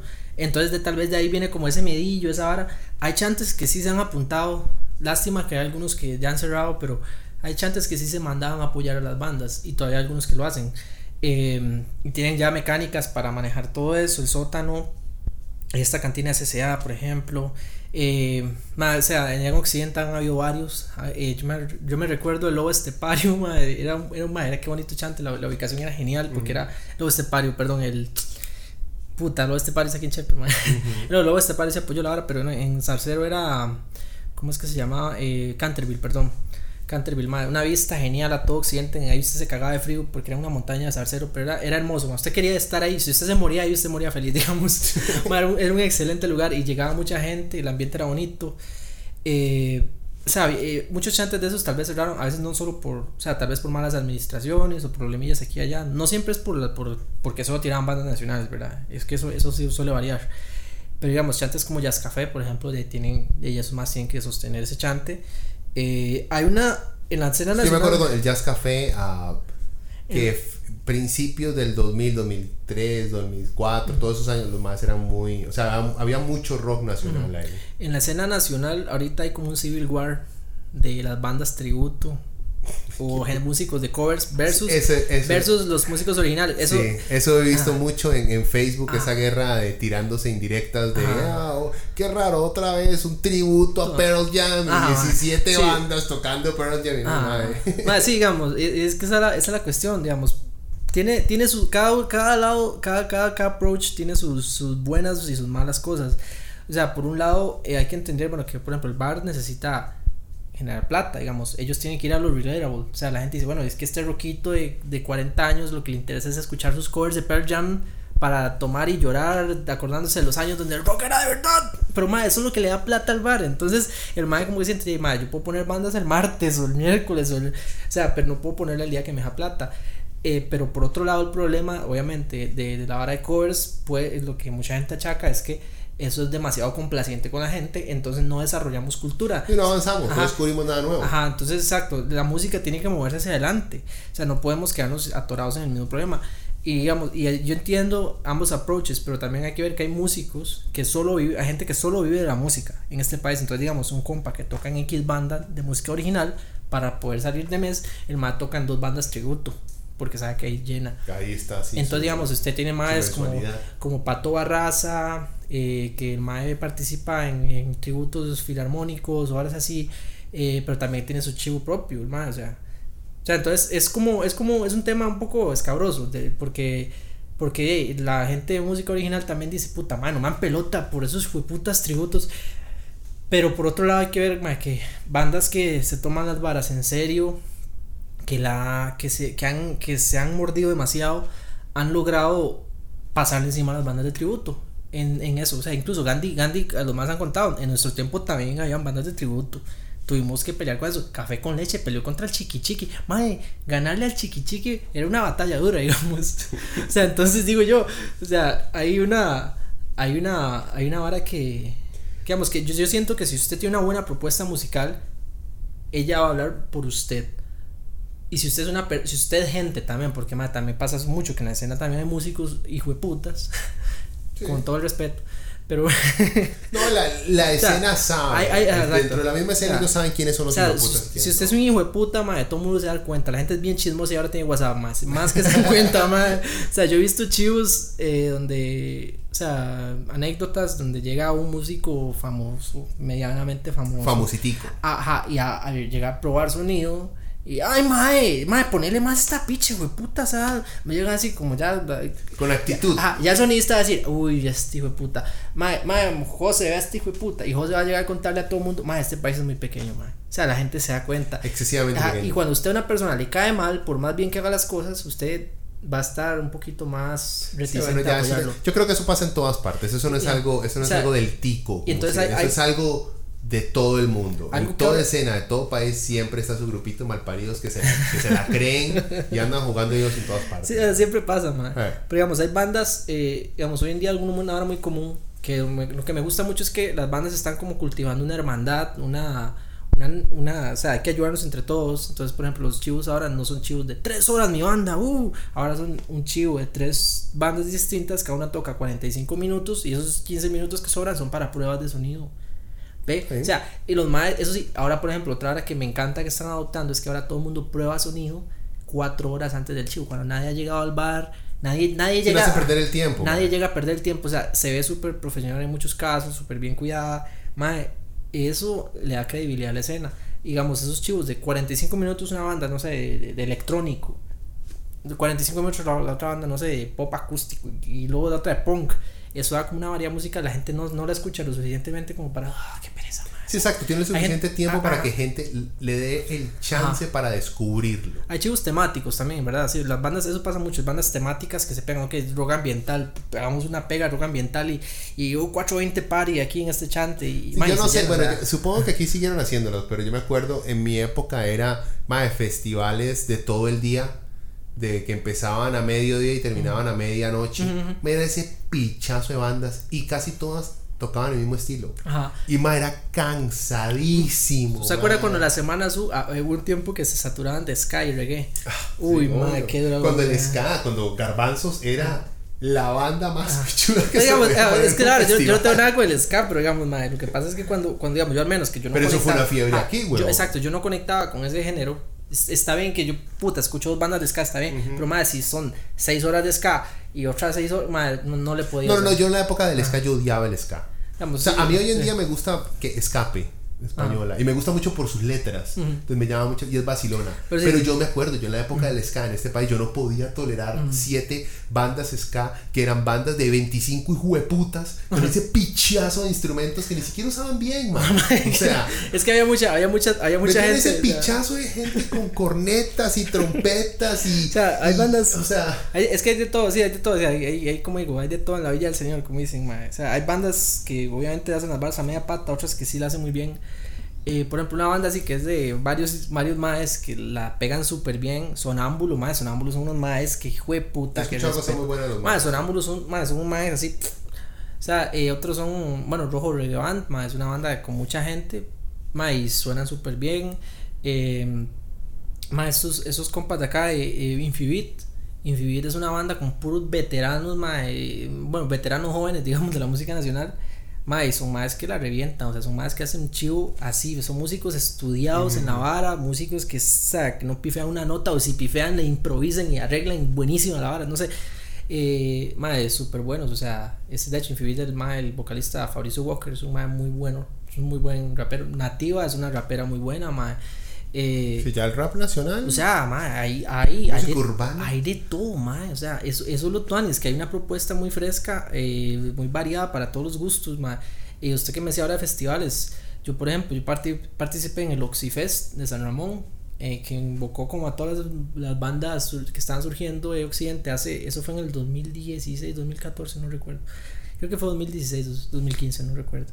Pero ma, ese chivo eh, fue un chivo como de las 4 de la tarde a las 2 de la noche. Se estuvo lleno todo el rato, toda la gente disfrutó. Eh, ma, yo me acuerdo, o sea, se disfrutó un montón. Yo hacía sonido, hacía luces y al mismo tiempo me, me, me en el chivo el carro rojo, me acuerdo. Eh, recuerdo que se les, se les fue la luz y le explotó un ampli abajo, ma, y me tocó correr a, más se le reventó una cuerda y terminó el chivo. O sea, no sé cómo hizo el chivo con cinco cuerdas, pero el la pegó. Ma, el batero un toque se le jodió la prensa. Eran unas anécdotas vacilonas, pero eso ahora fue evolucionando, digamos. Lo hicieron en el Bonus Café en, en, en- Naranjo. Eh, ese tuvo mucha visibilidad. Jalaron bandas de aquí de Chepe que, como Magpie J. eh, o sea, que es otra banda muy apreciada en la escena, en la escena, en la escena punk.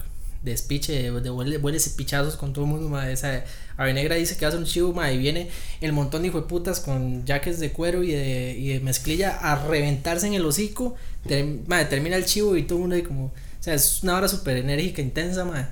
Eh, o sea, ese bonus cafés fue un pegue. Los madres hicieron entradas, hicieron publicidad, fueron a tiendas de Chepe, radios, les hicieron, o sea, le hicieron bulla. No recuerdo si salieron en tele, creo que sí salieron en tele. Mae, eh, sea, ahorita hicieron el, un micro festival Caravana de Occidente. Mae, fue un éxito también. Fue un mae, es, que esa es la vara que ahora gente pequeña está armando los chivos con los contactos correctos, con la energía correcta, con el enfoque correcto y los más están armando buenas varas. O sea, usted va y usted disfruta. Hay algo para usted ahí, usted puede descubrir bandas nuevas, hace amigos, la pasa bien. O sea, e- es es como eso, es, la, la escena se está volviendo muy saludable para la gente. Es cierto que hay problemas con los chantes que cuesta encontrar. eh, que hay, no sé, que cuesta encontrar un día cómodo para esas varas, pero ahora las bandas, por ejemplo, hacen lanzamiento de nuestro videoclip de tal, por ejemplo, Madame Whiskey, una banda de San Carlos, que hacen, de Ciudad que muy bien, casi lo mismo, pero esos más hacen grunge. Bueno, pero, o sea, para lanzaron, hicieron un lanzamiento de, de videoclip hace, hace dos días. Hagamos, lo que le iba a decir es ya para ir cerrando, porque ya estamos para cerrarlo por lo menos al hora y media. Este, recomiéndeme unas cinco bandas nacionales de cinco estilos diferentes. Ok. Eh, Ay, qué, qué duro. por ejemplo, una, una de rock en español. Todavía hay rock en español básico, tradicional, inspirado en Soda Stereo, en, en, Héroes del Silencio. ¿Hay algo así todavía? Sí, sí hay. hay bastantes. Eh, ahorita, bueno, que se me viene así como sudamericano, influenciado por sudamericanos. Madre, yo dos bandas que tengo muy. Bueno, uy, fue pucha, qué banda más buena. Me acabo de acordar de otra. Eh, es que, madre, para mí es un crimen hacer un top. Porque sí, sé que dejo muchas bandas buenas. No importa, no importa. son solo cinco, son solo cinco. Son solo cinco, uy, madre. Es una, es una recomendación para alguien como yo que quiere volverse a meter, a escuchar, a ir a chivos, a volver a escuchar rock nacional. Bueno, para mí, influenciada por Sudamérica, madre, eh, yo recomendaría uno, El La Pequeña, que es una banda, madre, es una banda muy buena o sea, y son, más son seres. de rock de argentino. Ajá, muy espineteado, mae. Más son eh, muy buenos, más son personas excelentes, o sea, son más súper humildes, músicos de primera, más. O sea, usted es un chivo esos más, y usted, usted sabe, más, aunque usted no sea músico, usted es, hijo de puta baterista, tiene el diablo metido, mal, mal, mae, o sea, esa es una super banda, mae. Eh, es que en esa vena yo también le recomendaría a Io, mae, que Io también es de yo te quería decir, es una banda también como un rock muy suramericano, muy influenciado por Cerati, esos, esas escuelas, ma.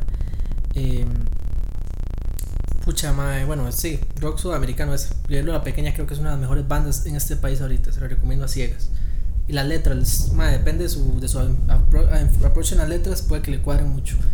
Y tiene una forma muy libre de cantar el vocalista, entonces es, es como una forma diferente a lo que usted está acostumbrado a escuchar, como que el mae no va, no va tan enclosetado en la melodía, como normalmente uno cree. El mae va como bailando de aquí para abajo. La forma de cantar le va a parecer rara al inicio, incluso el timbre de voz del mae. Pero usted cuando lo va comprendiendo, va conectando y la energía de la. No sé, es como muy honesta esa banda. Es muy buena, excelente. Ok. ¿Qué otra recomendación? Ah, algo. No sé, ya tenemos rock, rock en español. ¿Qué estamos haciendo aquí? Eh ¿Qué? Rock, rock de garaje? Rock Garage, mae. Uy, mae. Rock Garage, pucha. Mae, una banda que. Ay, mae, es que qué duro, mae. una, mae. Ah, no, no tiene que ser la mejor. tiene que ser la que sea la más digerible para alguien que quiere entrar a la banda. Mae, no sabría decirte así como que la más digerible, pero digamos. Eh, bueno, una que mae, le recomendaría aquí, creo que me voy a volver ahí por lo. Por lo que yo una que yo recomiendo muchísimo que tiene ese sonido crudo, cochino, así sucio, eh, la banda del carro rojo. Pero es que yo siento que esa banda, el, el sonido de ellos en disco no le hace justicia al en vivo, porque es que ellos es una banda que 50% es el, es el show, la energía. Es una banda muy visceral, ma. O sea, los maes, las letras, al chile, puede que le recuerde mucho a los estudios en el sentido de que los maes abogan mucho por, por las, las, letras son una locura, son una estupidez. Tienen, dicen varas cagadas de risa por ratos, madre. Pero es muy contagiosa. Hay que verlos. Ajá, y hay que verlos en vivo. no se la puede perder más, se lo juro. El vocalista de esa banda es uno de los showman más explosivos de este país vivos ahorita, más. Es genial. Hay que verlo. Ok, ok. Es una super banda. Tenemos dos. Ah, ¿Qué más? ¿Qué otro tipo de semitipo? Rock pop.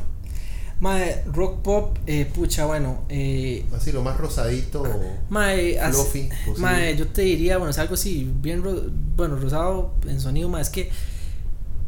Como para regalarle a la abuela que no le gusta el mae, voy a, voy a partírsela en dos porque la verdad es que son dos muy buenas bandas. eh, mae, 424 eh, y Hijos. Hijos. Eh, hijos. Ajá, Hijos. Mae, son dos bandas que van como la vena pop, electrónico un poquillo.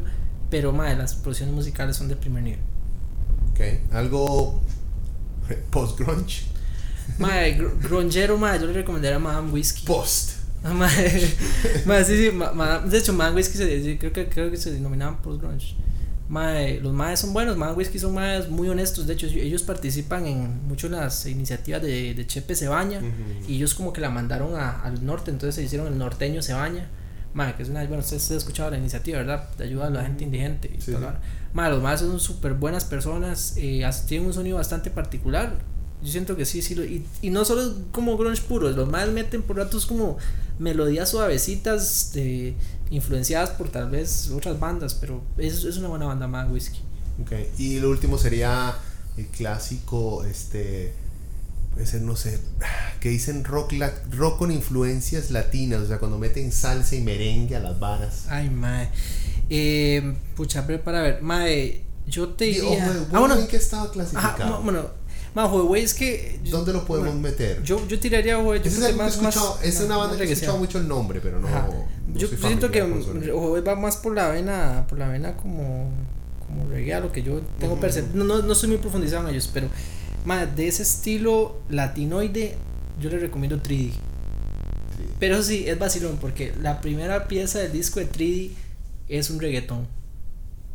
La primera pieza. Pero es un, es un reggaetón como. como Sí, ma, hay gente que le encanta. Calle 13, que es un reggaetón, o sea. Y, y digamos, después de, después de eso, eh, bueno, el, el disco brinca por muchas influencias latinas. Y eso es muy. dif- es decir, si usted le cuadra el ritmo latino, es muy disfrutable. ma. Obviamente, bueno, también Sonámbulo es una vara súper buena. O sea, hay muchas bandas y la verdad es un crimen. Es un crimen para mí, digamos, hacer un top, pero. Porque, ma, o sea, hay muchas que le- me gustaría decirle, ma. O sea, pero sí, o sea, si tenemos que inclusitarlo por tiempo, entiendo que no hay tiempo. Sí, no, eh, no, nada más quería yo cerrar. Lo único que yo me acuerdo, digamos, más o menos de recomendar de metal es de vieja escuela porque estoy un toque atrasado con lo de ahora. Y yo creo que las clásicas para cualquiera que ha escuchado metal nacional, que es The Side of Emptiness, que no es de las más viejas, pero es de una calidad exquisita, es un metal melódico que ya ha madurado en un... Ya es como un metal más... Sí tiene death metal melódico, pero ya es como un más metal alternativo, progresivo con el han ¿sabes qué le recomiendo yo a la gente? Que no Mm. que quiere buscar así como pizcas de varias cosas nacionales que están pasando buenas. Eh, busque Conquista Sessions en YouTube. Eh, con- es un canal. ah, Conquista Records es una es un es una es un estudio que está ahí en Escazú, Mm. eh, muy bueno, de que tienen salas de ensayo y tienen salas de grabación. Los más durante un tiempo hicieron como unas sesiones en vivo de bandas ticas. Ah. Hay, hay sesiones de Malpaís, pero también hay sesiones de Voodoo, hay sesiones de, de Sonámbulo, pero también hay de Hijos, por ejemplo, hay de Florian Droids, que es otra bandota, mae. Eh, hay de incluso Pasiflora, que es una hora muy, muy chill, 424, mae. Muchas bandas jóvenes que tienen mucha proyección ahorita salieron en Conquista Records. Eh, bueno, uy, mae, mae, ese sí es un crimen no mencionarlo. El trabajo de bandas como Monte. Monte es muy garajero, mae. Casi que, no se me ocurrió un momento, pero creo que con música garajera Monte es genial, mae. Porque mm, está el cerebro detrás de Monte es este compa Adrián Poveda. Es un mae, un letrista genial, mae. Se lo juro, usted, lee esas usted escucha esas letras y conectan con cualquier. Usted tiene que ser un robot para no, para no conectar con esas escuchaba, letras. mae, sí. Mae, eh, las letras son geniales. En- Cuando estaba en la banda Continental, el Mae hizo muy buen brete, que era una banda tipo folk eh, americano mezclado con punk. que Era muy, muy particular, pero las letras más, es más, las letras que escribe el disco de, de Monte, todas las, todas las luces, mae, es un discazo, mae. O sea, usted escucha ese disco, mae, se lo juro, mae, son letras que le pegan a la vena. O sea, eh, o sea, hay mucha, o sea, en serio, se me, da- se me dan tres Bueno, déjame para- terminar, déjame terminar. Voy yo, pues, puta. Tenemos que, ma, tenemos- lo que tenemos que hacer es tenemos que hacer un programa con una lista de, con De- la clásica, un top 20 Ajá. de rock nacional de todo el tiempo, un top 20 de metal y varas así. Eso, Ma, eso sí. es algo que tenemos que hacer, que hay que Sí, pensarlo. Bueno, para terminar, eh, gente, algo, otra cosa, Colemesis, banda old school death metal. Ya Chanchito, busquen los de los primeros discos. Hay uno en vivo que es excelente. Y una banda que ya desapareció, pero si pueden encontrar los discos es muy bueno de, de, de un trash un, po- un poquito más eh, tradicional que era Eternal. Creo que los más ahora son Deconstruction o algo así. Pero bueno, en esa época eran, eran Eternal, eran muy buenas también. Hay un pichazo más, pero esos son, digamos, de las tres de vieja escuela. Alastor que mencioné también. Alastor no creo que... le- si, si no están metidos en la, en la onda de black metal, Mm. no les va a parecer muy atractivo, pero hay mucho trabajo, mucha arte metido detrás de esos más. Entonces, no solamente, Alastor es como la banda que vos mencionaste, no es solamente escucharlo, hay que verlos, en vivo, porque son un show. Es de pintarse, de vestirse, de arreglarse, de ponerse mierdas encima para crear toda una atmósfera. Entonces, es muy pichudo también. Eh, bueno, Mae, dejémoslo hasta aquí. Ya duramos bastantillo y como le digo, y quedamos en...